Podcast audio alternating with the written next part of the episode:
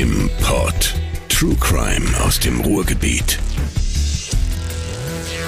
Hallo ihr Lieben, da sind wir wieder bei Mord im Pod. Schön, dass ihr uns so treu seid. Wir freuen uns über jeden von euch. Und äh, unsere Community, die ist zwar immer noch klein und fein. Wir sind noch nicht so wirklich Mainstream. Wir sind noch eher einer der Geheimtipps unter den äh, True Crime Podcasts. Umso schöner, dass ihr uns schon gefunden habt und uns treu seid. Alle, die heute zum ersten Mal bei uns reingestolpert sind, erstmal herzlich willkommen beim ersten Ruhrgebiets True Crime Podcast. Ich bin Anna, eine der beiden Hosts hier bei Mord im Pod. Selina ist Host Nummer zwei.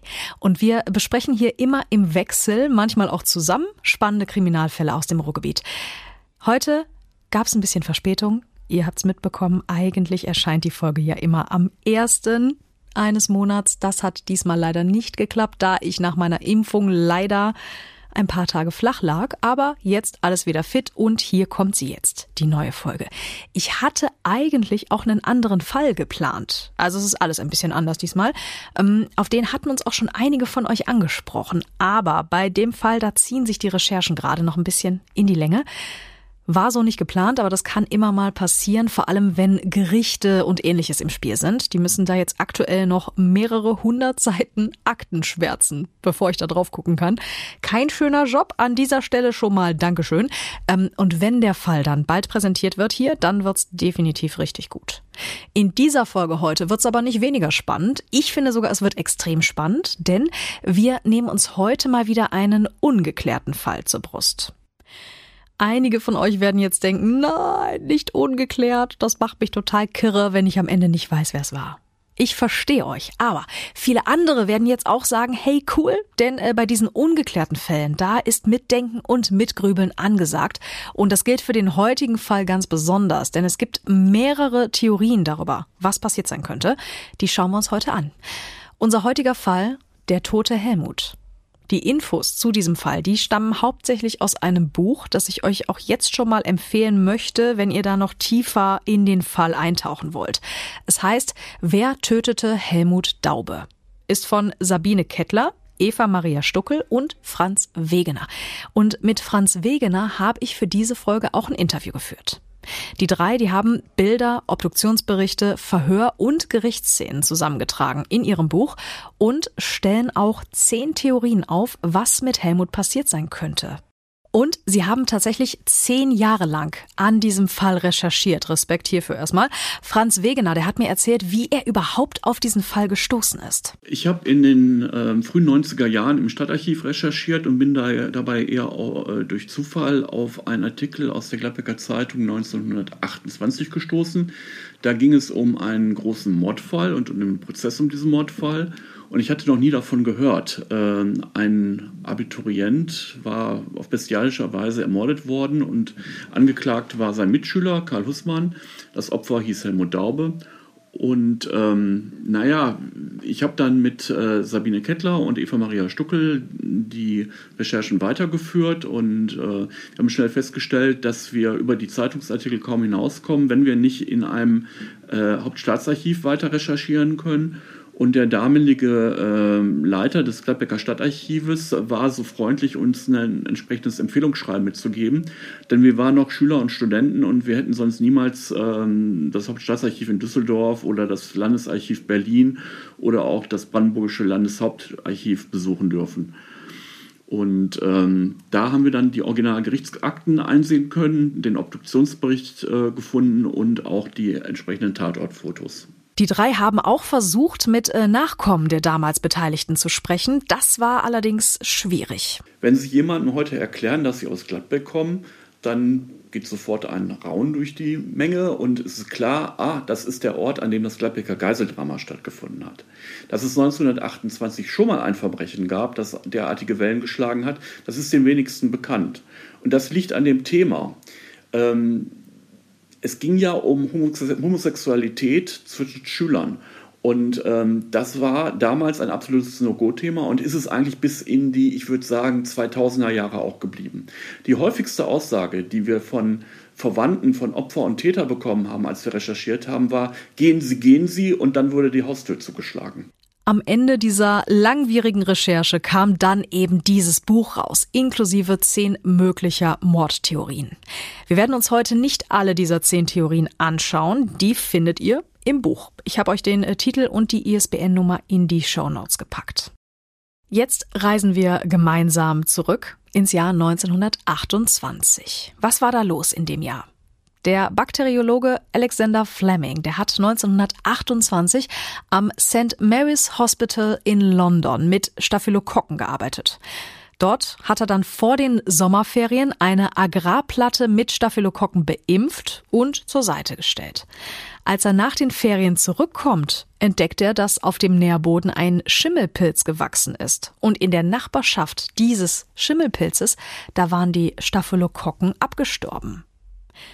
Damit wird Alexander Fleming zu einem der Entdecker des Antibiotikums Penicillin. Dafür hat er 45 den Nobelpreis bekommen. Außerdem gibt es 1928 die erste Funksprechverbindung zwischen Deutschland und den USA. Walt Disney erfindet die Mickey Mouse und Che Guevara wird geboren. Deutschland befindet sich zwischen den beiden Weltkriegen. Die NSDAP, die spielt 1928 noch eine untergeordnete Rolle. Bei den Wahlen im Mai, da erreichte sie gerade mal 2,6 Prozent der Stimmen. Und wie können wir uns das Leben der Menschen 1928 in Gladbeck vorstellen? Das Gladbeck des Jahres 1928 war vor allen Dingen geprägt durch die Industrialisierung. Jahrzehnte vorher war Gladbeck noch ein kleines Dorf mit ein paar Dutzend Einwohnern und nun hatte man inzwischen die Stadtrechte, Stadtrechte erhalten und war mehrere Zehntausend Einwohner stark. Und darauf war die Stadt auch stolz. Ähm, was wir uns heute kaum noch vorstellen können, ist, dass die Konfessionen eine unglaubliche Wichtigkeit besaßen. Es verlief ein tiefer Graben zwischen den Protestanten und den Katholiken. Also selbst auf den Schulhöfen war es so, bei den Grundschulen, dass äh, die katholischen Schüler von den protestantischen Schülern durch Stacheldrähte getrennt waren. Aus heutiger Perspektive in den Zeiten der Ökumene vollkommen unvorstellbar, aber damals war es noch so. Stacheldrähte auf dem Schulhof und das vor nicht mal 100 Jahren. Helmut Daube lebt 1928 in Gladbeck. Er ist gerade mal 19 Jahre alt, hat frisch sein Abitur bestanden. Noch wohnt er bei seinen Eltern und genießt die sorgenfreie Zeit zwischen Abi und Studium. Sein Vater ist Adolf Daube, am Tattag 47 Jahre alt, Rektor an der Gladbecker Lutherschule. Organist in einer Kirche und Vorsitzender der Evangelischen Vereinigung im Gladbecker Stadtrat. Die Familie lebt 1928 in der Schultenstraße 13 gegenüber einer Gaststätte, dem Schultenhof. Diese Gaststätte, die gibt es heute nicht mehr, aber die Straße gibt es noch. Bei Google Maps an dieser Straße, da gibt es auch noch einen Eintrag Hotel Schultenhof. Dort, wo das mal stand, ist heute ein Aldi und äh, ziemlich genau gegenüber dieses Aldi, da ist die Schuldenstraße 13, das Elternhaus von Helmut Daube. Steht äh, direkt an einer Straßenecke. Und an dieser Straßenecke, da wird Helmut sterben, direkt vor dem Haus seiner Eltern. Und die große Frage ist, auch mehr als 90 Jahre nach der Tat, wer hat ihn getötet? Schauen wir uns mal an, was am Abend und in der Nacht seines Todes passiert ist. Helmut war mit seinem Schulkameraden und gutem Freund Karl Hussmann und zwei weiteren jungen Männern verabredet. Die vier wollten zu einem Anwerbungstreffen für Burschenschafter gehen. Dieses Anwerbungstreffen, das fand am 22. März 1928 im Hotel zur Post in Gelsenkirchen-Buhr statt. Damals war Buhr noch selbstständig. Von Helmuts Elternhaus bis zu dem Hotel sind es zu Fuß rund sechs Kilometer. Also hätte die Gruppe ungefähr eine Stunde und 15 Minuten gebraucht. Wie in dem Buch von Kettler, Stuckel und Wegener zu sehen ist, haben sich Helmut und Karl an diesem Abend ins Anwesenheitsbuch der Burschenschaft eingetragen. Im Buch, da gibt's ein Foto davon. Oben auf der Seite steht das Datum, 22.03.28 und darunter dann die Unterschriften der jungen Männer, die an diesem Abend in der Kneipe zur Post zusammensitzen. Karl wurde später im Prozess um den Mord an Helmut gefragt, wie es denn zu dem Treffen in der Burschenschafterkneipe kam. Im Buch sind einige dokumentierte Gerichtsszenen abgedruckt. Ich lese euch ein Stück daraus vor. Die Antwort von Karl auf die oben genannte Frage.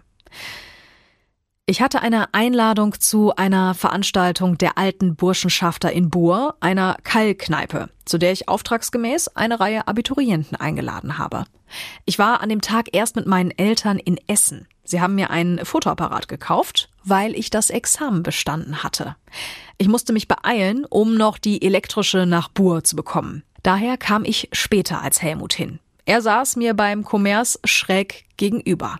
Ich habe zwölf Bier getrunken, Helmut zehn. Wir waren fröhlich, aber nicht betrunken. Zitat Ende.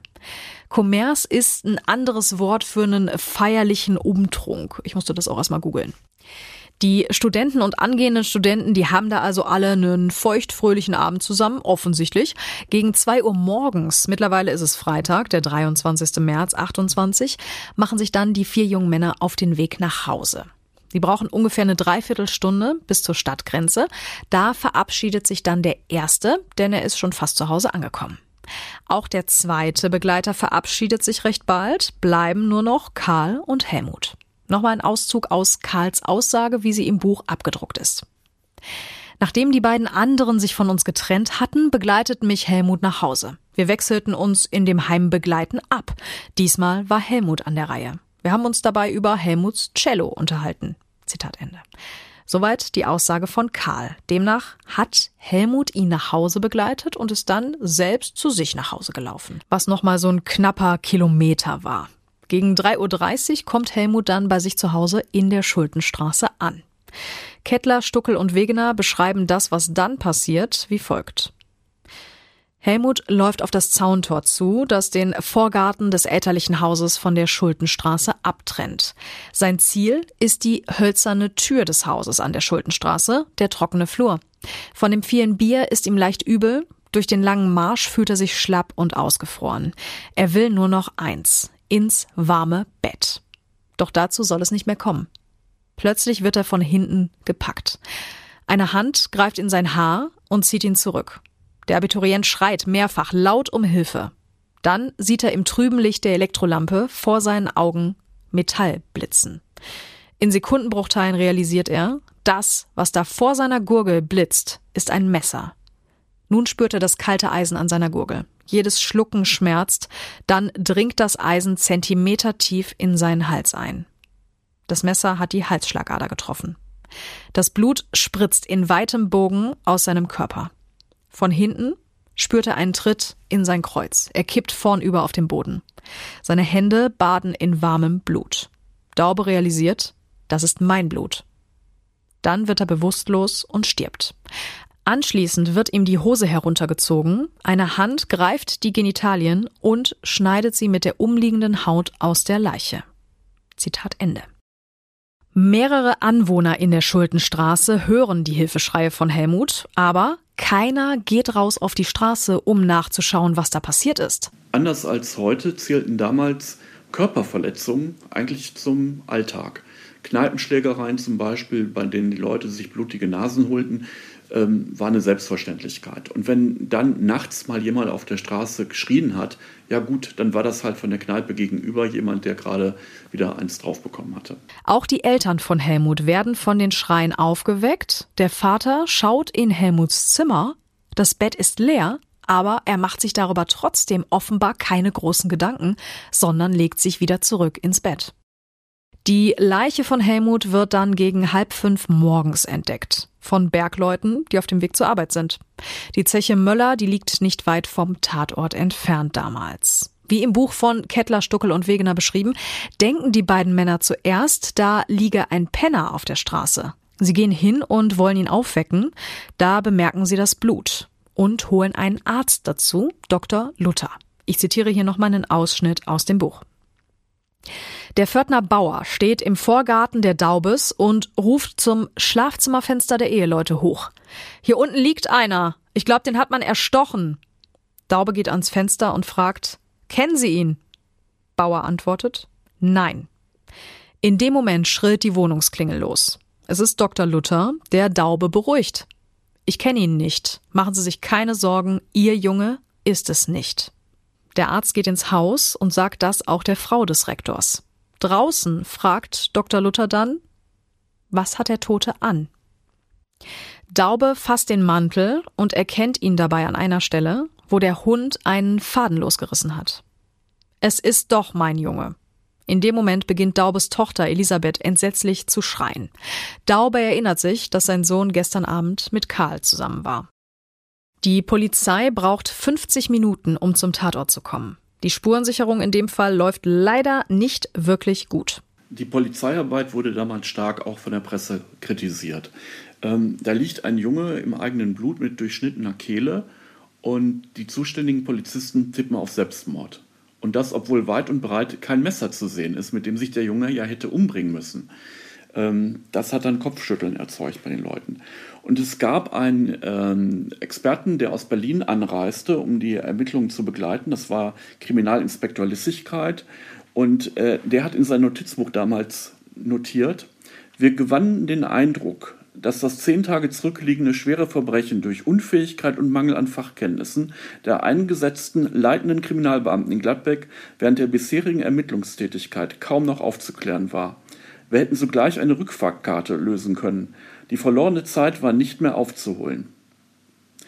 Lissigkeit kam zu dem Eindruck, weil zum Beispiel die Beamten wahrscheinlich aus Pietätsgründen äh, die Leiche von Helmut Daube mit einer aus Rossa gewebten Decke überdeckt hatten. Äh, das Problem dabei war, dass diese Rosshaardecke natürlich dazu führte, dass man mögliche Haare des Täters nicht mehr identifizieren konnte anschließend. Also von Anfang an keine guten Bedingungen, um den Mörder zu ermitteln. Schauen wir uns jetzt den Obduktionsbericht an. Die Leiche von Helmut wurde demnach noch am Fundtag obduziert. Ich zitiere einzelne Ausschnitte aus dem Bericht. Komplett findet ihr ihn im Buch. Vom männlichen Glied ist nur noch ein eineinhalb Zentimeter langer Stumpf vorhanden. Die Haut fehlt. Die Schnittfläche ist nicht glatt, sondern gezackt. Ferner sind entfernt vollständig der Hodensack und die Hoden und ein großer Teil der Bauchhaut.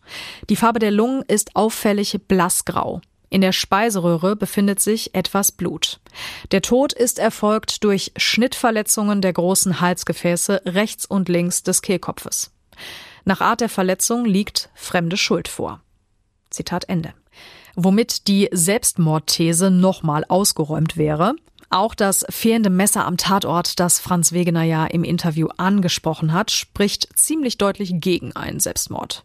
Also was ist da passiert? Einen ersten Verdächtigen gibt es sehr schnell, Karl Hussmann, Helmuts Freund, mit dem er in der Nacht von der Kneipe nach Hause gelaufen ist. Die Polizisten holen Karl kurz nachdem die Leiche von Helmut gefunden wurde aus dem Bett und er kommt zum Tatort. Helmuts Vater will wissen, wie das passieren konnte und Karl sagt darauf wohl nur, da habe ich jetzt die Schuld, weil ich ihn nicht nach Hause begleitete. Wir erinnern uns, was Karl vor Gericht ausgesagt hat. In dieser Nacht, da habe Helmut ihn nach Hause begleitet und sei dann das letzte Stück bis zu seinem Elternhaus allein unterwegs gewesen. Ein Aspekt macht Karl allerdings dann doch sehr verdächtig. Er hat Blutflecken auf seinen Schuhen und auf seinem Mantel. Außerdem findet ein Polizist ein leeres Messeretui bei ihm zu Hause in einer Aktentasche. Die Frage ist, wo ist das dazugehörige Messer? Vor Ort sagt Karl zu dem Polizisten, das Blut auf Schuhen und Mantel stamme von einer Katze, die er getötet habe und das Messer habe er bei einer Diebesjagd verloren. Zu beidem wurde Karl später im Prozess natürlich auch nochmal befragt. Ich lese euch den Ausschnitt vor. Vorsitzender, wie erklären Sie sich die Blutflecken auf Ihren Schuhen? Karl, vielleicht sind sie vom Reisig heruntergetröpfelt. Ich war ja auch schon in Essen, vielleicht sind Sie auch dort schon drangekommen. Vorsitzender, wie kam das Messerfutteral in Ihre Tasche? Karl, in der Mappe hatte ich ein Commercebuch, ein Couleirband, ein Notizbuch, einen Autofahrplan und das Futteral. Ich muss es in Eile mit hineingerafft haben. Das Messer habe ich in der Nacht zum 21. März, als wir Diebe im Garten am Hühnerstall vermuteten und ich mit meinem Bruder dorthin geeilt bin, verloren. Also wir fassen zusammen. Es wird Blut an Schuhen und Mantel von Karl gefunden und ein leeres Messerfutteral, also Messeretui. Kettler, Stuckel und Wegener haben bei ihren Recherchen zu all diesen Aspekten spannende Fakten rausgefunden. So wird eine Blutspurenanalyse durchgeführt damals und dabei kommt raus, dass es sich bei dem Blut auf Karls Schuhen um Menschenblut handelt. Der Gruppe A. Das ist Helmuts Blutgruppe. Karl hat eine andere Blutgruppe. Zum Messer haben die drei Folgendes recherchiert. Da Karl angegeben hat, das Messer im Garten verloren zu haben, durchsucht die Polizei den Garten, findet nichts. Erst ein paar Tage später sucht der Gärtner der Familie mit Hilfe einer Skizze von Karl erneut nach dem Messer und er findet es unterm Rasen in der Erde. Untersuchungen dieses Messers ergeben, dass es nicht die Tatwaffe ist. Man findet wohl nur Rostflecken auf dem Messer, keine Blutflecken. Und wegen der Stärke des Rosts auf dem Messer geht man davon aus, dass das Messer schon vor dem Mord im Boden gelegen hat. Mit einer Frage haben wir uns aber noch gar nicht beschäftigt bisher. Was soll denn Karl für ein Motiv gehabt haben, seinen Freund zu töten und ihm dann auch noch die Genitalien abzuschneiden? Hier kommt das Thema Homosexualität ins Spiel, was Wegener ja schon am Anfang des Podcasts kurz angesprochen hat. 1928 war Homosexualität noch ein furchtbarer Skandal. Einige Mitschüler von Karl, die haben wohl bei der Polizei ausgesagt damals, er habe eine, wie sie es nannten, anormale Veranlagung. Damals war Homosexualität noch ein Verbrechen. Paragraph 175 ist hier das Stichwort. Er stellte sexuelle Handlungen zwischen Personen männlichen Geschlechts unter Strafe. Auf der Homepage des Lesben- und Schwulenverbands gibt's dazu einen interessanten Artikel. Hier ein Ausschnitt. Die Strafbarkeit von Homosexualität im Abendland stammt aus dem spätantiken bzw. frühmittelalterlichen Sündendenken. Die Sünde von Sodom galt als Verbrechen gegen Gott. Man fürchtete, ein rächender Gott würde die Christenheit strafen, wenn sie solch himmelschreiende Sünden zulasse. Den bei Sexualität wider die Natur Ertappten drohte bis ins 18. Jahrhundert der Tod auf dem Scheiterhaufen. Die Aufklärung brachte Milderung im Strafmaß, aber in den meisten deutschen Staaten keine Straffreiheit. Die große liberale Ausnahme war damals das Königreich Bayern, dessen am französischen Vorbild ausgerichtetes Strafrecht von 1813 auf Kriminalisierung verzichtete. Im Strafgesetzbuch des Norddeutschen Bundes von 1870, das 1871 zum Reichsstrafgesetzbuch wurde, setzte sich aber die preußische Rechtstradition durch, wieder natürliche Unzucht zwischen Männern weiter mit Strafe zu bedrohen, nunmehr unter der Hausnummer 175. Der Kampf gegen den Paragraphen 175 im Kaiserreich und in der Weimarer Republik ist insbesondere mit dem Namen Magnus Hirschfeld verknüpft. Der Sexualwissenschaftler und Menschenrechtskämpfer, der fand Unterstützung bei der politischen Linken und Teilen der Liberalen. Der große Durchbruch blieb ihm aber versagt. Zitat Ende. Unter den Nazis wurde dann alles noch viel schlimmer und Paragraph 175 wurde endgültig erst 1994 gestrichen. Als die Polizisten dann 1928 neben den Aussagen der Mitschüler auch noch ein Buch von dem eben erwähnten Magnus Hirschfeld in Karls Bücherregal finden, fragen sie ihn zu dem Thema aus. Aber selbst wenn Karl und Helmut was miteinander hatten, warum sollte Karl dann seinen eigenen Freund, vielleicht sogar seinen Geliebten, umbringen? Das hier sagt Franz Wegener dazu. Dass Karl Hussmann seinen Freund Helmut Daube tötete, ist durchaus denkbar. Ähm, das ist zum einen aus Eifersucht möglich, weil Helmut Daube hatte offensichtlich noch eine Beziehung mit einem Mädchen, was Karl womöglich nicht gefallen hat. Karl selber war aber offensichtlich schwul, denn äh, er hatte Literatur von Dr. Magnus Hirschfeld, einem Vorkämpfer der Schwulenbewegung, im Regal stehen bei sich zu Hause. Und ähm, er war offensichtlich auch leicht sadistisch veranlagt. Ähm, er tötete Katzen ähm, und äh, offensichtlich auch im, im Balken mit anderen Schülern hat er durchaus öfter mal äh, gewalttätige Tendenzen gezeigt. Aber das ist nur eine Möglichkeit unter zehn, die wir herausgearbeitet haben. Karl wird für den Mord an Helmut auch angeklagt und landet vor Gericht. Hier ist jetzt ein Ausschnitt aus dem Schlussplädoyer der Staatsanwaltschaft und das ist schon heftig, wie da ein Mordmotiv konstruiert wird. Das basiert auf der Homosexualität von Karl. Aber hört selbst. Seit nunmehr zwei Wochen bemühen wir uns, den Schleier zu lüften von einem der furchtbarsten Verbrechen, das die Menschheit kennt. War Husmann der Täter, so ist das Verbrechen nicht gewachsen auf dem Boden einer verkommenen Oberprima, das heißt Oberstufe, sondern es ist ein Verbrechen, das auf dem Boden seiner Persönlichkeit gewachsen ist. Es sind sieben Aktenbände Material zusammengetragen worden. Die Schändung weist mit Sicherheit auf ein Verbrechen mit bestimmtem Hintergrunde. Die Hauptsache ist daher die Veranlagung Hussmanns. In der zu Daube verschiedenen Veranlagung lag der Keim zu Gewalttätigkeiten. Soweit also die Staatsanwaltschaft. Jetzt kommen wir zum Verteidiger. Unendlich viel hängt davon ab, ob sie ihn wegen Mangels an Beweisen freisprechen oder ihm bezeugen, dass er die Tat nicht begangen hat. Karl darf als letzter noch etwas sagen. Ich bin an Helmut Daubes Blut unschuldig. Er wird freigesprochen wegen Mangels an Beweisen. Für mich wirkt dieser Fall eher wie ein Hassverbrechen. Helmut wurde getötet und dann wurden ihm die Genitalien abgeschnitten. Könnte ein Schwulenhasser das getan haben? Damit sind wir tatsächlich bei einer weiteren Mordtheorie angekommen, die auf den ersten Blick komplett aus dem Nichts kommt und nicht wirklich nachvollziehbar wirkt. Es könnte der Vater von Helmut gewesen sein. Ich hatte auch Fragezeichen im Gesicht, aber dann habe ich im Buch von Kettler, Stuckel und Wegener diese Aussage hier gelesen. Das hat Helmuts Vater wohl vor Gericht gesagt. Das Schlimmste ist nicht der Tod meines Sohnes, sondern, dass er was mit Karl hatte.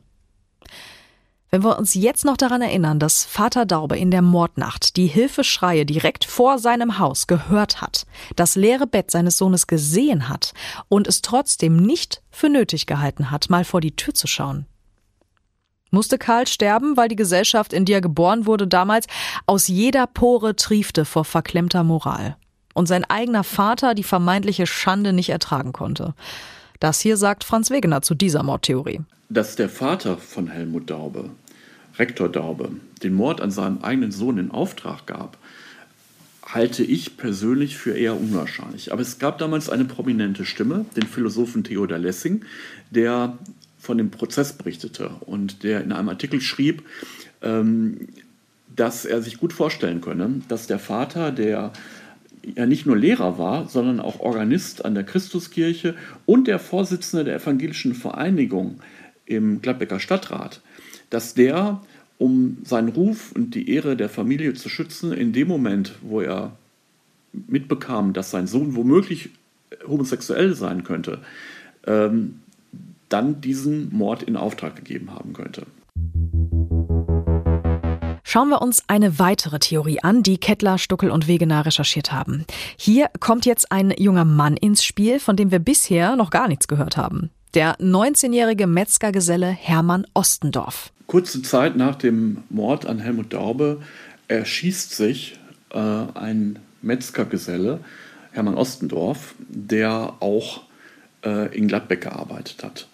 Und äh, bevor er das tut, gesteht er gegenüber einem Nachbarn, dass er äh, mit Gladbeck fürchterliche Dinge verbinde. Und ähm, naja, die Möglichkeit besteht, dass er womöglich der dritte Mann war, der mit Helmut und Karl zusammen von dem Studentenkommers nach Hause gegangen ist in der Mordnacht. Ähm, es gab Zeugen, die behaupteten, es seien nicht zwei, sondern drei junge Männer gewesen.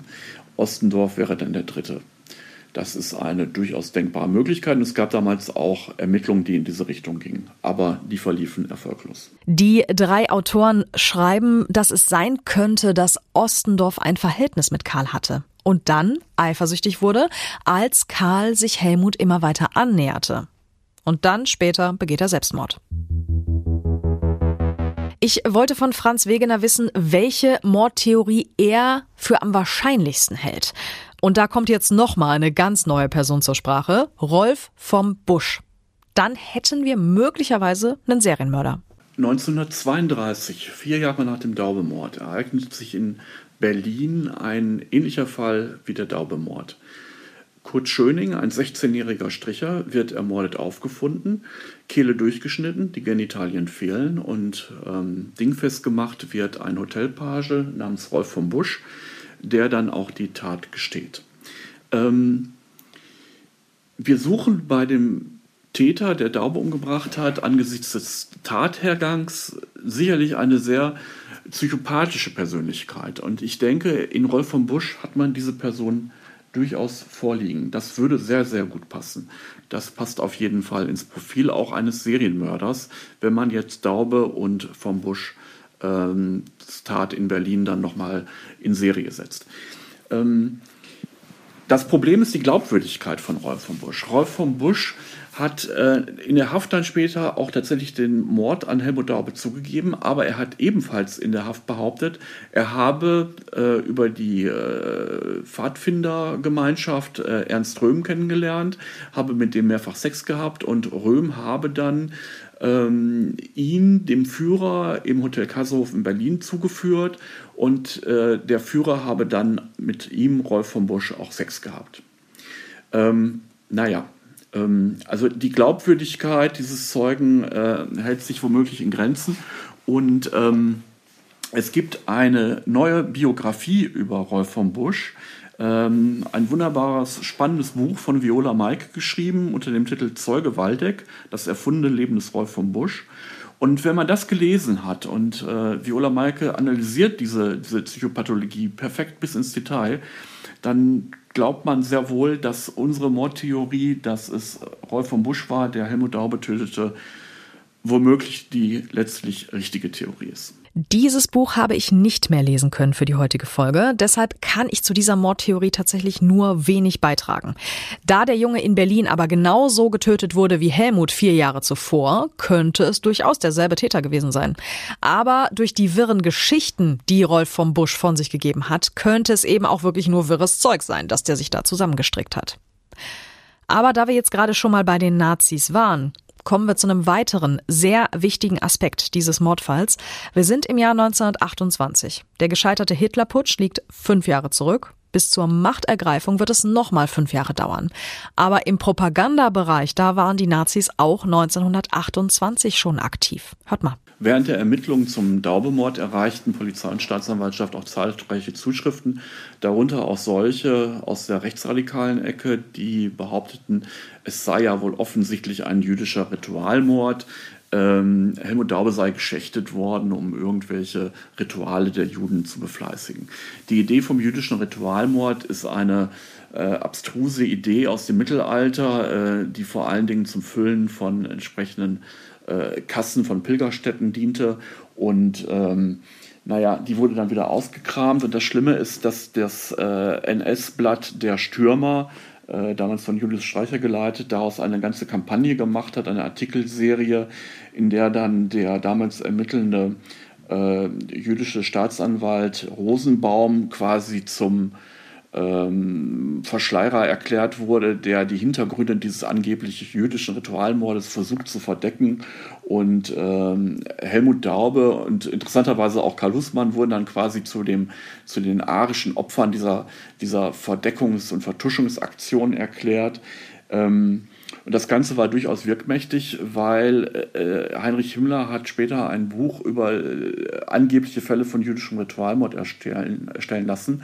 Und dieses Buch wurde dann unter den Einsatzkräften, die dann auch an der Ostfront mit Sonderkommandos und äh, Ermordungsaktionen ähm, beauftragt waren, verteilen lassen, um die entsprechend zu munitionieren ideologisch. Und damit kommen wir zum Ende der heutigen Folge. Für alle, die da jetzt noch tiefer einsteigen möchten in den Mord an Helmut und das ganze historische drumherum, die Infos zu den Büchern, über die wir hier heute gesprochen haben, die findet ihr in den Show Notes. Und schreibt uns gerne mal, was ihr denkt. Wer hat Helmut Daube ermordet? Hat euch eine der Theorien überzeugt, die wir heute gehört haben? Wir freuen uns über eure Gedanken zu dem Fall. Bis dahin, ihr Lieben, bleibt uns gesund. Tschüss. Mord im Pod. True Crime aus dem Ruhrgebiet.